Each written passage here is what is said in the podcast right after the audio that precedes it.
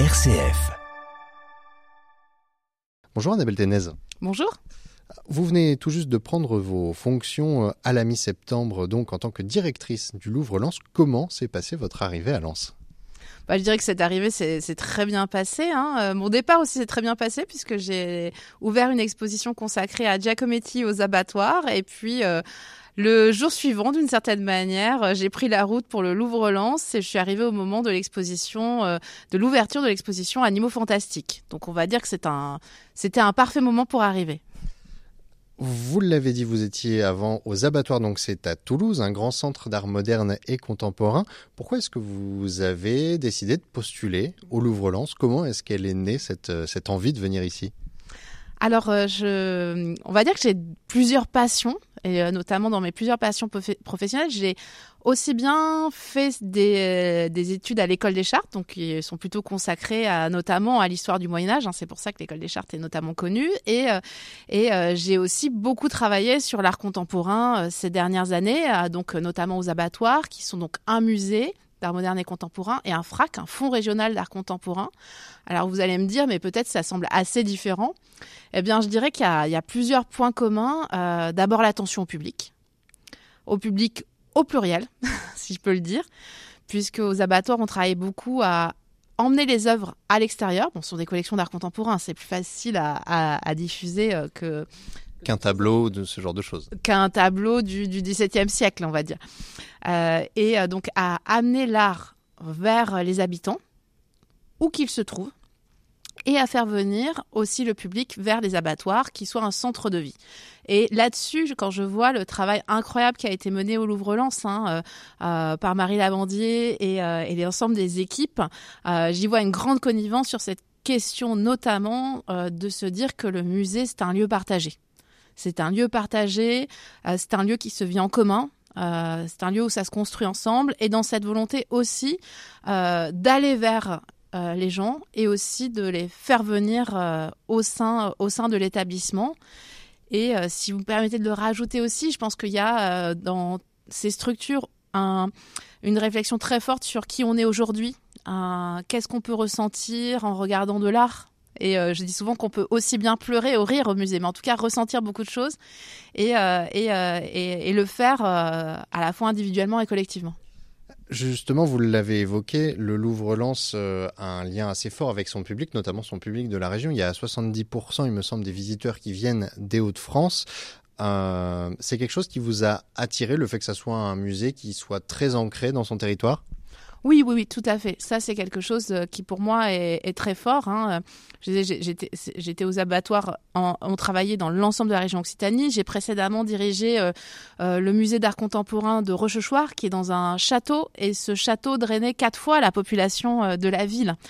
donc, je pense que j'ai toujours travaillé dans des musées, comme nous, on dit dans notre jargon, un peu situés. Entre guillemets, quand je dis situés, c'est-à-dire que ce sont des des musées qui vivent en écho avec euh, les habitants qui sont autour, euh, tout comme, et ça c'est toujours un peu le, rêve des, des, responsables d'institutions, tout comme j'ai l'impression les habitants vivent aussi au rythme du musée. Justement, le, lien entre le, musée et la population, il est souvent mis en avant, souvent débattu aussi. Hein. Il y a beaucoup de questions pour savoir est-ce qu'il n'est pas parfois, ce Louvre-Lens ici, un petit peu trop élitiste pour euh, la population. On a aussi dit qu'il n'attirait pas assez de, personnes euh, à l'international, de touristes.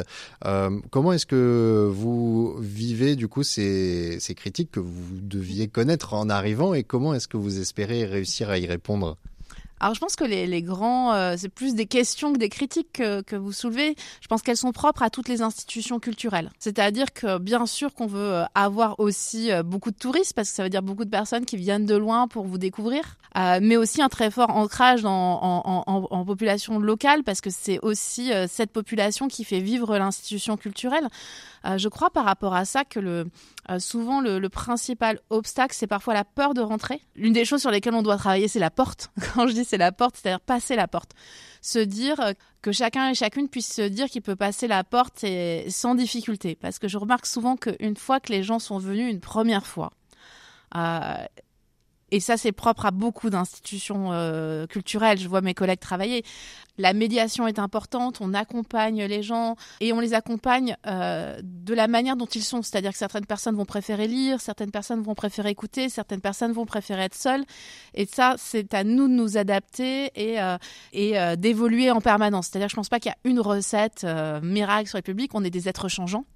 Cette adaptabilité, elle se joue aussi sur les sujets d'exposition? Ah, je pense qu'elle se joue surtout. Euh, elle se joue surtout parce qu'elle se joue aussi sur le confort de visite. tout simplement. Euh, pouvoir lire, pouvoir bien voir, euh, pouvoir écouter, pouvoir parler. donc elle, se joue surtout. Venir à un événement qui vous plaît plus qu'un autre, peut-être pas venir au suivant, mais venir à celui d'après. en fait, je pense que c'est un tout. Évidemment, les expositions sont souvent ce que l'on voit beaucoup parce qu'elles euh, parce qu'elles euh, parce qu'elles sont des moments événements, des moments avec beaucoup d'œuvres réunies, exceptionnelles, avec euh, des, des prêts du Louvre importants, des artistes contemporains qui y interviennent. Mais en fait, tous ces moments-là, tous les tous les petits moments sont importants aussi. On a évoqué les expositions, Annabelle Ténez. Euh, au Louvre-Lens, euh, en ce moment, se tient l'exposition Animaux Fantastiques. Avec cette exposition, on touche un petit peu du doigt euh, ce dont on a parlé, ce lien avec le public, avec une exposition qui va mêler histoire de l'art, mais aussi art populaire. Oui, je pense que cette exposition, elle prouve bien qu'il n'y a pas vraiment que cette distinction qu'on met entre art populaire ou, ou beaux-arts, euh, elle est quand même très, très tenue en fait. Euh, il y a beaucoup de classifications à revoir, pour peut-être on pourrait arrêter euh, de tout classifier.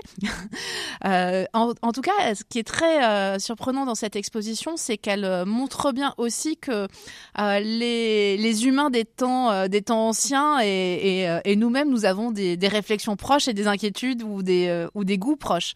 C'est-à-dire qu'on voit que le, que le rêve des animaux fantastiques qu'il est présent euh, aussi bien dans la création des signes du zodiaque, euh, dans euh, le démon Puzuzu de la Mésopotamie, mais aussi en, Asie, jusque dans les, livres d'heroic fantasy d'aujourd'hui, c'est-à-dire cette idée de, de créer une de créer, de fantasmer, mais aussi de donner une forme réelle à des animaux fantastiques. Et euh, c'est étonnant de se dire le dragon, en fait, c'est une figure qui est représentée partout et, euh, euh, de, tout temps. Et de la même manière, c'est très surprenant de voir combien ce goût pour la licorne, il est présent à la fin du Moyen Âge, comme chez les petites filles qui nous écoutent ou chez les petites filles de, vos, de vos auditeurs et auditrices. Cette exposition Animaux Fantastiques, elle a été inaugurée juste après votre arrivée, vous l'avez dit au début de cette interview. Euh, lorsque vous l'avez découverte, euh, vous personnellement, en tant que en tant que visiteuse, euh, en tant que curieuse, qu'est-ce qui vous a frappé? Qu'est-ce qui vous a dit? Ah, ça, c'est intéressant et ça, ça va, ça va plaire public Alors, je vous ai parlé des licornes. Alors, ce qui pour moi était un, joli clin d'œil où je me suis dit, tiens, on a déjà des connivences avec les équipes, c'est que j'ai euh, co-organisé euh, il y a quelques années avec le musée de Cluny, euh, musée du Moyen, national du Moyen Âge et les abattoirs, une grande exposition qui s'appelait La Dame à la licorne, Moyen Âge et art contemporain. Donc, où, où j'avais travaillé justement cette question de la représentation de la licorne et ce qu'elle disait pour nous aujourd'hui. Et, et ce qui m'a frappé, c'est la très grande diversité des œuvres. Euh, c'est-à-dire que ce soit euh, leur origine, mais aussi euh, leur forme, que ce soit des sculptures, des personnages animés, des dessins de bande dessinée. Il y a vraiment une sorte de, de, de de transversalité euh, très très étonnante. La scénographie est aussi très belle, très colorée, et elle permet de aussi bien de, de voir qu'il y a des, des, continuités, mais aussi des dissemblances. Par exemple, on ne représente pas un dragon de la même manière à l'Antiquité, euh, à la Renaissance avec un Paolo Uccello, euh, ou, ou en fait aujourd'hui.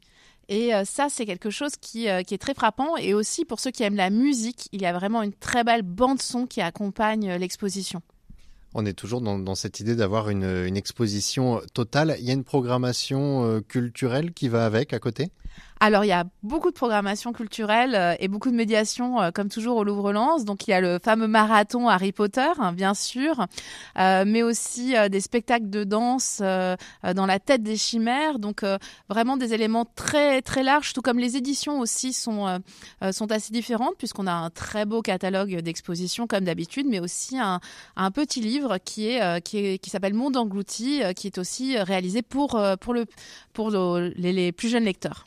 Annabelle Ténès, directrice euh, du Louvre-Lens. Euh, le Louvre-Lens qui a fêté ses 10 ans l'an passé. Euh, votre arrivée, vous, à votre arrivée, vous entamez en quelque sorte une nouvelle décennie avec votre projet Le Louvre en partage. vous êtes en train encore de, le définir avec les équipes, mais quelles sont un peu les, les grandes lignes directrices que vous espérez insuffler au musée dans les années à venir? Alors euh, donc le, Louvre en partage, je pense que les mots, euh, les mots, euh, les mots ont un sens hein, bien sûr par rapport à ça. On est en train de travailler avec avec les équipes au futur programme d'exposition, à, aussi euh, comment, euh, d'une certaine manière, euh, amplifier ce qui a déjà été très bien posé par, par ma prédécessrice, hein, c'est-à-dire comment est-ce qu'on découvre ensemble, ensemble l'art. J'aimerais aussi peut-être qu'on retravaille davantage les réserves visibles, qui je trouve sont magnifiques, c'est-à-dire pour, pour, je décris hein, pour ceux qui nous écoutent, on est un peu comme dans un théâtre euh, où et à partir d'une très grande vitre, on voit des réserves, c'est-à-dire normalement les parties cachées euh, euh, du musée. Et je pense aussi que il y a une envie de connaître comment ça se fait un musée, qu'est-ce que c'est, pourquoi ça existe, depuis quand, et d'une certaine manière de partager ça aussi aussi avec avec nos visiteurs. J'ai lu dans d'autres interviews que vous avez données que vous envisagiez peut-être même d'y inviter des artistes contemporains?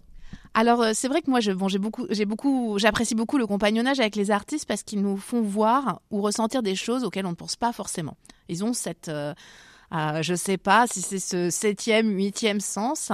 Et, euh, c'est vrai que je pense que les artistes parfois nous amènent à voir ce qu'on regarde pas. Donc c'est vrai que possiblement je demanderais le regard d'un artiste, notamment sur ces espaces-là, parce que les artistes les plus contemporains regardent les collections du Louvre on dit souvent ah il y aurait peut-être euh, beaucoup de transformations entre l'art contemporain et, euh, et, les arts plus anciens. Il y a toujours eu des transformations euh, dans l'art. Mais il y a une filiation. Il y a une filiation, en tout cas, il y a toujours un regard posé que ce soit pour s'inscrire dedans ou au contraire pour en faire quelque chose de totalement différent. Et je pense que c'est pas mal de regarder aussi avec les, les yeux des, des artistes. Hein. Et quand je dis artistes, que ce soit les artistes d'art visuel ou les musiciens ou les écrivains, bien sûr, et bien d'autres. Hein. Il y a aussi euh, un projet sur le feu ici au Louvre, c'est la galerie euh, du temps qui a euh, très peu changé finalement depuis euh, l'inauguration en 2012. Il y a quand même eu un roulement sur les œuvres qui étaient présentées, mais la scénographie a, peu évolué. C'est un de vos gros chantiers là dans les mois à venir? Alors pour l'instant, je peux pas trop vous répondre là-dessus parce que je sais qu'aussi euh, les, équipes, que ce soit les équipes du Louvre-Lens ou les équipes du Louvre aussi, hein, puisque les équipes du Louvre travaillent aussi hein, sur cette question des collections présentées au Louvre-Lens, ont déjà pas mal travaillé et réfléchi euh, ces dernières ces dernières années à ces questions-là. Donc je sais que j'ai un, un gros dossier avec beaucoup de ces réflexions euh, sur mon bureau en arrivant. Il va me falloir me laisser le temps de les découvrir un peu plus pour vous répondre. Mais en tout cas, il, euh, est, très clair qu'il y a un engagement très fort hein, euh, du Louvre et de sa présidence Laurence Descartes pour offrir au Louvre-Lens un renouvellement, mais aussi parmi des œuvres phares. Hein. évidemment, on se souvient du scribe accroupi et, et aujourd'hui, l'accueil qui est fait à la dentelière de Vermeer est assez exceptionnel aussi. On garde toujours cette idée donc d'accueillir des grandes pièces du Louvre euh, ici à Lens. Ah oui, mais d'ailleurs, parmi mes premiers jours au, Louvre-Lens, j'ai donc participé aussi aux, visites de presse et avec certains journalistes, on a refait le, tour de, la galerie du temps. Ils n'arrêtaient pas de dire ah mais là cette œuvre-là, elle est ici. Ah mais ça c'est quand même exceptionnel. Donc euh, je crois que ça c'est vraiment une des grandes réussites euh, de ce projet. Vous écoutez toujours RCF euh, Hauts-de-France. Euh, notre invitée est Annabelle Ténez, la nouvelle directrice euh, du Louvre-Lens. Vous venez donc de, prendre votre poste hein, depuis la mi-septembre. Être directrice du Louvre-Lens, c'est aussi être en contact avec les mairies, les collectivités, les politiques. Vous avez fait un petit peu le tour de tout le monde alors je suis en train de faire le tour. Je suis en train de faire le tour, de rencontrer tout le monde, que ce soit euh, les différentes collectivités territoriales euh, qui, euh, qui soutiennent largement le projet, bien évidemment la région, le département, la, la, communauté d'agglomération, la ville, mais aussi les cercles des mécènes du Louvre-Lens et évidemment aussi le tissu associatif. je m'aperçois qu'il y a beaucoup, beaucoup de monde qui aime ce musée ici. Est-ce que vous diriez que c'est presque un poste euh, politique quelque part, où il faut euh, justement réussir à, entretenir de bonnes relations un petit peu avec tout le monde pour réussir à faire avancer le projet, à créer du consensus? Je ne sais pas si politique est vraiment un, mot. Je pense que les musées sont une action de service public. Ça, je pense que c'est très important de le, rappeler. Euh, c'est une action de service public, que ce soit le service public de conserver les œuvres et le patrimoine pour les générations à venir, ou que d'offrir euh, euh, des, moments aussi bien exceptionnels que du quotidien aux habitants et aux touristes d'où qu'ils viennent en fait, c'est ça que je veux dire. Et donc euh, je pense que c'est surtout ça dont on doit se souvenir, c'est que les, musées, ça fait partie des services publics et, euh, et euh, de la culture pour tous et toutes. Vous accordez une place assez importante aux femmes dans votre travail en programmant régulièrement des expositions autour d'artistes féminines. Vous vous considérez vous-même comme féministe ou en tout cas porteur d'un message féministe au sein de votre travail? Alors, je, considère surtout euh, que grâce au féminisme, euh, j'ai appris à apporter un message d'égalité c'est-à-dire que je pense que là-dessus, la, grande question, c'est la représentation de tous et toutes.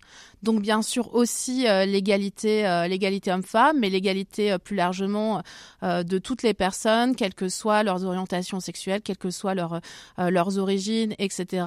Et aussi qu'ils soient enfants ou, âgés. C'est en tout cas surtout que, chacun ait, droit à ce service public dont je parlais et, de pouvoir le, partager ensemble. C'est surtout, je pense, dans toutes ces questions-là, une question euh, d'équité et d'égalité surtout. Annabelle Ténès, directrice donc du musée du Louvre-Lens. On arrive à la fin de cet euh, entretien. J'avais une petite question pour vous. Hein. On a eu une dernière question. On a eu une belle fréquentation l'année dernière au Louvre-Lens, 571 000 entrées. Vous espérez faire euh, mieux cette année? Alors j'avoue que j'essaie de pas me donner des, des objectifs chiffrés parce que euh, évidemment, par exemple, on a beaucoup appris ces dernières années avec le Covid que voilà, la, euh, parfois on a des baisses de fréquentation qui sont liées à la situation générale. Euh, je pense que la, on doit entremêler la question de la quantité avec aussi la question de la qualité. Et c'est-à-dire aussi euh, qu'il y a beaucoup de types d'indicateurs. Évidemment, le, nombre de visiteurs est un indicateur, mais aussi euh, le nombre de personnes qui reviennent sont des bons indicateurs. Le nombre de personnes qui viennent pour la première fois. Donc, il y a, beaucoup de critères pour, juger euh, une, réussite ou pour aussi pour progresser, puisque tout cela, d'une certaine manière, les chiffres, c'est remis en cause tous les ans. Un musée donc où il faut venir plusieurs fois, revenir plusieurs fois, c'est en tout cas ce, un de vos critères de satisfaction pour donc ce Louvre-Lens dont vous prenez la, la direction. Merci beaucoup Annabelle Ténès d'avoir répondu à ces questions. Merci beaucoup à vous.